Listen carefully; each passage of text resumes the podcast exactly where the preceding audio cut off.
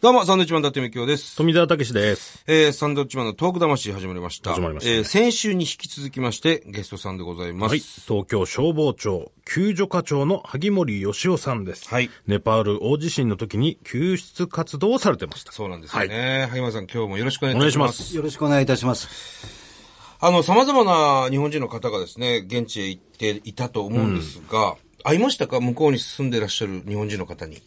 いや、あの、災害現状ではですね、ええあの、向こうに住まれてる日本人の方とは会うことはありませんでした。あ、そうですか。えほうほうほうほう。じゃああ、日本人の人が助けに来てくれたってかこ駆け寄ってくるような日本人も、じゃあ、たまたまいなかったっていうことですよね。いそっうぱでいすね住んでますもんね、日本人の方も。我々日本のチームがはい行った災害現状には、あの私は目にしておりません。あ、そうですか。はいなるほど、なるほど。非常にね、心強い方がね、こう助けに来てくれたということを喜んでたと思うんですが、同じように日本から向かっていた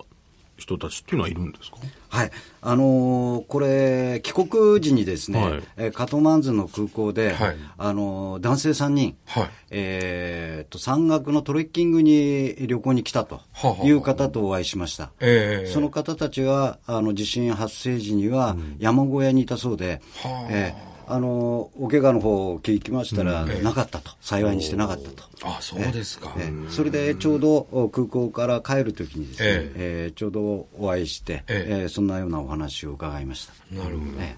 あの、確か、ナスビさんが、エベレスト登ってたんですよね。あの、福島のね、芸人さん。はいはいはいまあ、あの、無事だったということでしたけどね。うんなすびさんとは会わなかったですかえいや、会いません。あそうえですかあそうですかな、なすびさんご存知ですかえ、知ってます。そうですか。ええありがとうございます。はいありがとうございますというか、もう別にね僕が言うわけじゃないですけど。さあ、今日はですね、えー、2011年3月11日にありました東日本大震災の時の話をお聞きしたいんですけれども、萩森さんは、はい。あの4年以上経ちましたけれども、はい3月11日は、ええまあ、まずどちらにいらしたんですかええこれはですね、はいええ勤務中で、えええもちろん勤務中なんですけど、はいえ西新井消防署に西新井消防署おりましたはい、東はあ、京はあはあはですね、足立区。あ、足立区のええ西新井大使があるところですね。ええそうですね。ええそこから、あの、またチームを組んで、東北の方に入ってくださったってことですかあそれは後になるんですが、あーの1週間は、ええあの自分の管内のあなるほどあ対応をさせていただきまして、もちろん東京も揺れましたからね。はいえええーその後、えー第一原発の方に、えー派遣されることになりました福。島の方。はい福島第一原発に行くチームになったんですね。はあ。僕らあの、3月11日あの日に宮城県の気仙沼にいましてですね、気仙沼の山に避難して無事だったんですけれども、翌朝ですね、気仙沼でもう東京消防庁の車を見たんです、僕。要するに3月12日の朝ですね。はい東京消防庁の、あの、消防車を、気仙沼市内でもう見かけたんですよ。すごいたくさんの何台も。それが僕はもう涙が出るくらい嬉しくてですね。はいあ、東京からもう助けに来てくれたんだ。大丈夫だ、気仙沼は。って思ったんですよ。早いですね、動きが。あありがとうございます。僕はあの、お話ししたくてしょうがなかったんです、そのこと。東京消防庁の人すげえなと思って、あの、まあ、警視庁のパトカーもそうですけど、東京からもう、翌朝に気仙沼に入るっていうのが、もう寝ないで車飛ばしてきたんでしょうねっていう、助けに来てくれたっていう思いがすごく強くて、はい、なんでしょう、だから、割り振り、まあ東北もね、気仙沼だけじゃなかったわけですよね、被災地がもうどんどんどんどん、うんはい沿岸は全部そうだったんですけども、はいそういった割り振りなんていうのも、ええあっという間にするもんなんですかちょっともう、いいですかこれざっくばらんに聞いちゃって。はいえーこれについてもですね、あの被災情報だとか、ええあの現場に向かう中でですね、はいえー逐次情報もこうやって新しい情報が入ってきますから、ええまあ、そういう中で、えー被害のあるところに部隊をこうやって向けていくといええうような仕組みになっています。早かったですね、でもね。えーそもそもですね、我々、あの、この応援に行くとはいいう部分では、あの、迅速なあー出場と、えーそれから自己完結型とええ、被災地に迷惑をかけないと。いうようなことでですね、えー我々食料も含めてですね、ええーもう普段から準備しておりまして、ええーいざ地震があって、えー応援を求められた時にはですね、えーいち早く現場へ向かうというような、あー体制を取っております。いやー、すごいですね。もう本当に助けていただいて、もう本当感謝、感謝なんですよ。本当に。で、えー、萩森さんは、福島第一原発に、それはいつ頃から入られる、入られたんですかえーこれがあの発災した1週間後ですね、1週間を過ぎた頃でございます。ちょうど、あれじゃないですか、もう世間でも原発が原発がって言ってピリピリしてた時期ですかそうですね、あの東京消防庁の部隊が、はいあの冷却を始めて、あのー、ヘリコプターかなんかで上から水を撒いてましたよね。ああ消防車からも水撒いてたりとか。えーそうですやねってまし。たあホの、ースしでええー消防車、あの、屈折式の、はいはいはいはい放水頭車と呼ぶんですけれども、ええまあ、それからの注水と、やってましたそねれに成功したというようはない状況の後ですね、えー今度、えー他県の部隊が、はいえー東京消防庁の代わりとして、ええ交代要員として入ってくる頃、現場に、えー私は入りました。もう実際どうですかその、ものすごい不安だったと思うんですけれども、今原発爆発するんじゃないかみたいな話もありましたよね。ええで、周りも避難して、はい。そんな中原発に行くっていう自分の中の気持ちっていうのはどんな気持ちなんですかええこれはですね、えー私もその専門ではありませんので、ええまあ、いえー行く数時間の間にですね、はいまあ、注意点だとか、えあー留意点をですね、えー確認しながら、あー自分に言い聞かせながらですね、はあえーえー現場に向かったっていうのが、あー正それこ直なそ話です。、それこそもう、まあもちろん大ベテランですけれども、その経験はないわけですもんね。そうですね。そのどうなるかわかんない原発に向かうっていうのは。まあご家族の方とかにはなんてお話しされたんですかまあ、担当直入に、ええーその話をさせていただいて、まあ、原発に行くようになったよということで、えー家内には伝えたんですけれども、どういった反応ですか、奥様。えあの気をつけて行ってきてくだ さいと。行かないでってはならないんですか、やっぱり。いやーすすもう、行かなきゃダメ、あんた行かなきゃダメなのと。大変なことになってる、こうテレビ見たら。ここに行くのっていう。まあ、家族の心境としては、うねんそういう気持ちにはなるでしょう。えーまだあまさにおっしゃるように、多分本音はそうだったと思うんですけれどもね。そうですよね絶対にえーえーただ、あの言葉では、あの気をつけて行ってきてくださいという言葉をかけられましてね。はあえー強いですね、奥さんも本当に。いや本当ありがたいですね。あーあのーその、なんていうんですか注水作業っていうんですか放水作あ業。放水作業はいが、えー成功して、えー当時のあの、石原都知事が涙を流して、皆さんに守っていただいたという、あの、そういうの集まりありましたよね。はいあれを見て僕も感動またしたんですけれども、ええ本当に、そういうことなんでしょうね。あれが、あの作業が。そうですね、まあ、そういうふうに評価されて、あの国民の皆様からも、おそういううーまあ、評価をいただいているとはいいうことで、あの当時活動した隊員も、えー組織もですね、えーその目的を達成できた部分については、本当に良、えー良かったなと思ってます。いや、本当に命がけの仕事ですね。ねえなどんな仕事よりも多分達成感はあるんじゃないかなっていうね、まあ本当にふうに感じますけど。もう常にだってみんなが逃げるとこに向かっていくわけですから逆に。そういったお仕事をされてるわけですもんね。そうですね、常に危険を伴う。あまさにその通りですね。それはなんて言うんでしょう、その、まあ、先ほどもありましたけど、ご家族はそれはもう完全に理解をされてるわけですよね。ええ、まあ、あのーまあ、入ってからずいぶん長くなりますけれども、ええあの普段から、あの仕事場のお話は、あの折を見て、ええちょっと話すような時もありますので、はあええやっぱりあの程度説明を事前にしておかないと、そうですよね逆に不安になってしまう部分があるいと思や、うんで。絶対そうですよ。ただ、我々の活動っていうのは、ええ安全を第一にですね、はいえーそれからあ着手していくんだよと、あのこうやって映像から見るとですね、えーなんか段階を経ないですぐ現場に入ってるように、そうですね突っ込んでってるイメージありますもんねえー見えますよね、それが違うんです。それは違うんです。ちゃんと下調べして確認ね。して。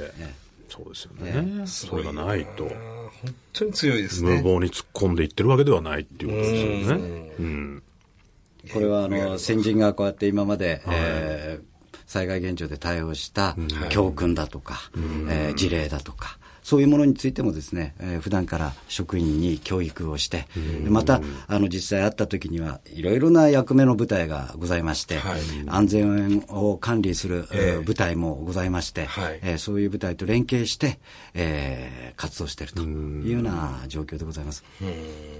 まあ、今までいろんな現場行かれたと思いますけれども、実際本当に危険な目にあったってこともあるんですかあありますね。えーまあ、火災現場であればですね、はい、まあ、1、2階が燃えてる防火像の建物だったんですけれども、はい、えー、三連橋号というものをかけて、はい、2階に入ろうとして、足をつこうと思ったら床がズドンと抜けたりだとかですね、ちょっと足で、えー、こうやって触ってみたんですけど、ふわふわするという状況だったんですが、それがストンと。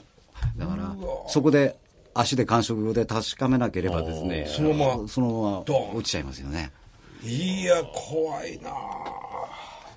ですから災害現状には本当にあの危険要因っていうのはあって当たり前という部分で、えー、それを一つ自分の行動を起こすときに確かめながらという部分があるんですね。やめようって思ったことないんですかあやめようっていうのはもう仕事。いや、それは。ダメだ、これ危ねえだ、これ。つってもうやだな。危なすぎるよ、この仕事は。つって。まあ、あの本当にあの志という部分については、はいうん、あのまあ、入庁するときに、はい、えー、都民の身体、えー、生命、えー、財産を守るということで宣言して入ってきましたのでね、うん、まあ、その時の宣言を、うん、えー、守って、えー、いる、ね、持ってですね、今もまさに。えー、はあ、なぜまたその消防の世界に入ろうと思ったんですか、なんかきっかけあったんですか。あこれはですね、ええ、あの私、江戸川区というところに、はい、住んでおりまして、はい、ええ、その近くで消防団をやられてる、うんはい、まあ、おじさんですね、がおりまして、うん、子供の頃よくお子さんがいなかったんで、私あの、いろいろと可愛がっていただいて、その方があ消防団に入って活動している姿を見たっていうのが大きな、あなるほど、うん、一つのきっかけになってるのかなと思いますね。か,かっこよかったんですね、そのおっちゃんが。そうですね。子供心に、あやっぱりあの、舞台ですから、はい、舞台行動しますんで、そういう規律面の姿を見てですね、うん、いや、素晴らしいなと感じたのは確かですね。うん、はあ、そういうきっかけがあるんだね。でもね、実際入ったら、結構ね、危ない現場が多いわけじゃないですか。そうですね。それでもやめようと思わなかったんですかえー、これはあのー、やっぱり、あのー、皆さんから見ると、もう本当危険だなと思う場所なんですけれども、われわれはあのプロとして、ですね、はい、やっぱりその危険要因をこうやって排除して、えー、その中で活動するという。まあ、確かにね、それは分かるんですけど、えー、でも、やっぱ嫌だなって何何が聞きたいんだよ。やめようと思ったことないんですよ。ないんですね。ね。ない、ね、今もうまさにこうやってもう国のために。すごいよね。東京のために頑張ってるわけですよ、ね。あの、僕ら、先ほども言いましたけど、311に気仙沼にいて、はい、山に避難したわけですよ。そしてテレビ番組のロケ中だったんですね。はい、なんで、テレビカメラがあるわけですよ。その、スタッフの中に。はい、でカメラマンがずっと回しっぱなしで、ええー、ロケバスに乗って山に向かったんですよ。はいずっと映像が撮れてるわけですよね。はい、その映像の中に、僕らはみんな、周りのみんな高台、山に向かってる中で、逆方向、要するに海方向に向かう消防車とすれ違ってるんですよ。はい、で、その映像も撮れてるわけですよ。で、それを、なんかの番組でオンエアしたんですけれども、そしたらその、消防士の方の、身内の方ですかね、あのー、最後の勇士が、テレビで見ることができて感謝しますというメールを、メッセージをいただいたんです。要するに、海に向かっていったその消防車乗ってる方は亡くなったんですね。で僕らもあの山の上から見てて、ずっとこの赤色灯を回しながら消防車に乗ってる人たちが、えー、要するに流されていったり、も乗ってたかどうかわからないですけども、その消防車が波に触られるところを見見てたりしたんですけども、本当にあの、最後の最後まで、海の目の前で、こう、いろんな人をとにかく避難させてっていう人たちがあんなにたくさんいたんだって思うと、びっくりするんですよね、僕らも。で本当にたくさんの方助けてくださったんだな、というふうに、はいうん、本当ですね。思います、、うん。本当にありがたいですね。うん本当になんか、だから、ある意味かっこいいっていうかね、その仕事を全うして亡くなったんですよね、きっと。うんすごい人たちがいたんだなというふうにね、我々も常に思ってるんですけども、うん、まあ、それだけ危険なお仕事ということなんですが、あの、例えば宇宙飛行士はね、衣装を書いて、まあ、飛び立つ前にですね、衣装を書いて同僚に渡すんですって。そういったことはあるんですかありません。何もなし。ありません。あの消防はですね、絶対殉職者を出さないと、ほう。えーことでですね、はいえーこれについてはあの先ほども安全管理というお話がありましたけれども、はいえー過去の教訓だとか、災害事例、はいえーを持ってですね、えー職員にも教育しておりますし、えー絶対、えー同じ鉄を踏まないというようなあ覚悟で、えー我々も日々あの怪我人も出さないと、はいあ我々プロですから、あ自分たちがあ怪我しては助ける人も助けられなくなるはい。という意識を持って、えー臨んでます。いやー、難しい。大変なお仕事ですね。あのー萩森さんは生まれ変わってもはい消防の世界に入りますか多分この仕事についてるんじゃないかと思いますね。ああ、そうですか。へえ。お子さんがなりたいってなったらどうですか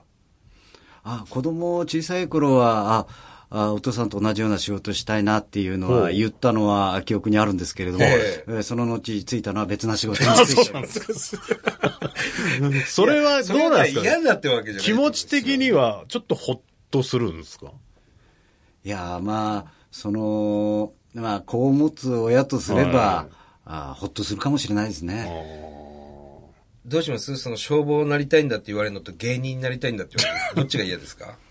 いやーあのやっぱり本人の目指すも のがしっかりしてればもう、ちゃんと答えてくださいますね。いや、芸人なんか絶対ダメですから。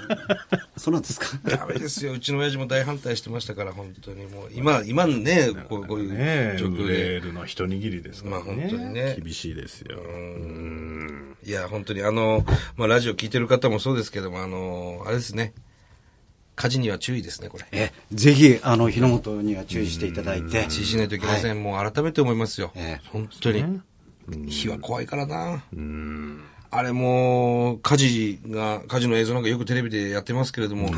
消防車が一生懸命こう放水してますけど、なかなか消えないもんですね、あの火。そうですね。 なんか、もっと水かけたら消えんじゃないかなって思うぐらいもう、ブワーって水かけてんのに、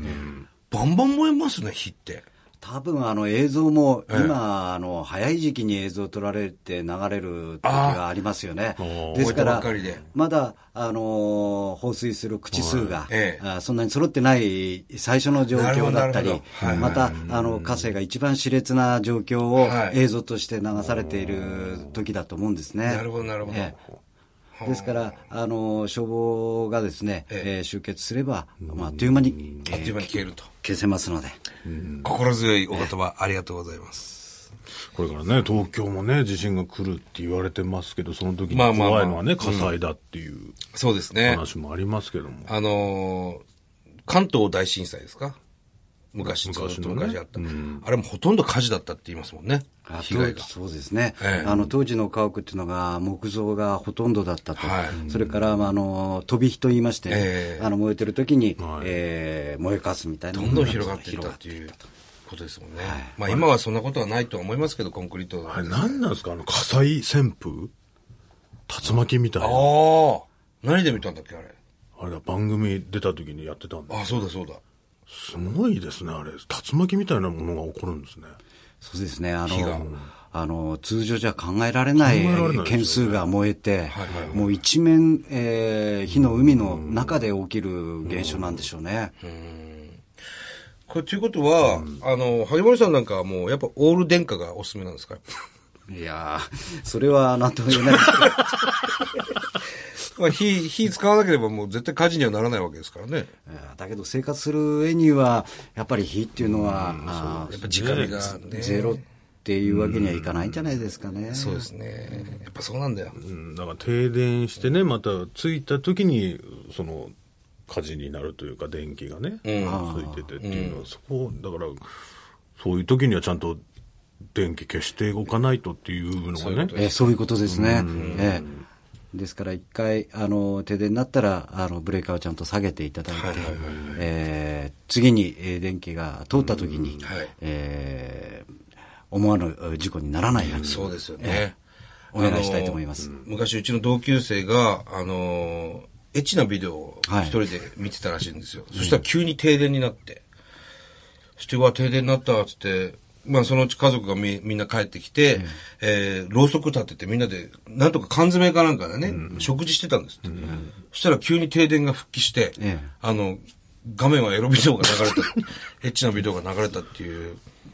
そういうやついましたけどね。そうですかええそれも気をつけた方がいいですね。そうですねいや、いたんです、それ、本当に。まあまもあね、う知ってますけど、うん、俺らの友達で。 プロレス、その家族プロレス好きなやつだろそうそうそうそう、うん結局、その画面には誰も見ずに、 とりあえず食事はそのまま過ぎずっと声はね、あんあん聞こえてるんですけど。食事はたとりあえず。まあそういうことありましたよねね。まあそれはでもね、なかなか防ぐのは難しいと思うんですよね。もう入ってる状態で。まあいいんだよ、その話で。昔ね、小学校の時に、あの、虫眼鏡で、ぼや出した同級生いましたけど、ね、虫眼鏡で、こう、黒いところを、部屋で、自分家でこう、オン、煙出てきた、楽しいからね煙出てきたって言いながら、そのままぼやになったやついましたけどね。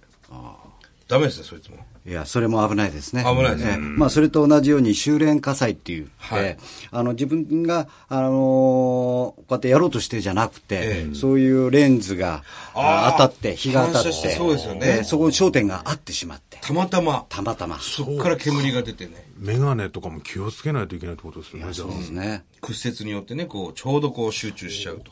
そこがまた黒い紙とかだったらもう燃えちゃうから、気をつけないといけませんね。はい。あの、本当に、すいません、大事なお話としてねこんな余談にそれてしまいましたけども。あ。はい。そううね、危険性もあるってことね。はい。あの、非常に勉強させていただきました。萩本さとんでもございません。ん。何か言い残したことありますかリスナーの皆さんに対して。あ、あのーやっぱり安全が一番大切ですので、はいえー普段からあそういう警戒心を、そうですねえー忘れないで、はいえー安全に、えー安心して暮らしていただければありがたいと思います。火の取り扱い注意でございますね。それが一番ですね。はい。わかりました。非常に勉強になりました。ありがとうございます。えー東京消防庁救助課長の萩森さんでした。2週連続ありがとうございましあたりが。とうございますどう。もありがとうございました。